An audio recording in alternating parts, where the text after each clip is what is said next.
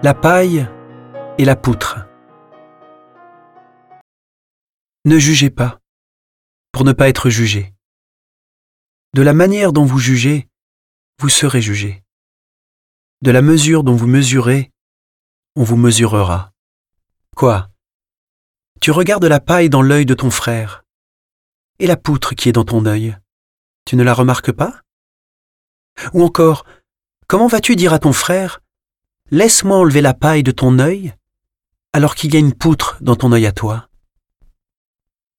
Hypocrite, enlève d'abord la poutre de ton œil, alors tu verras clair pour enlever la paille qui est dans l'œil de ton frère.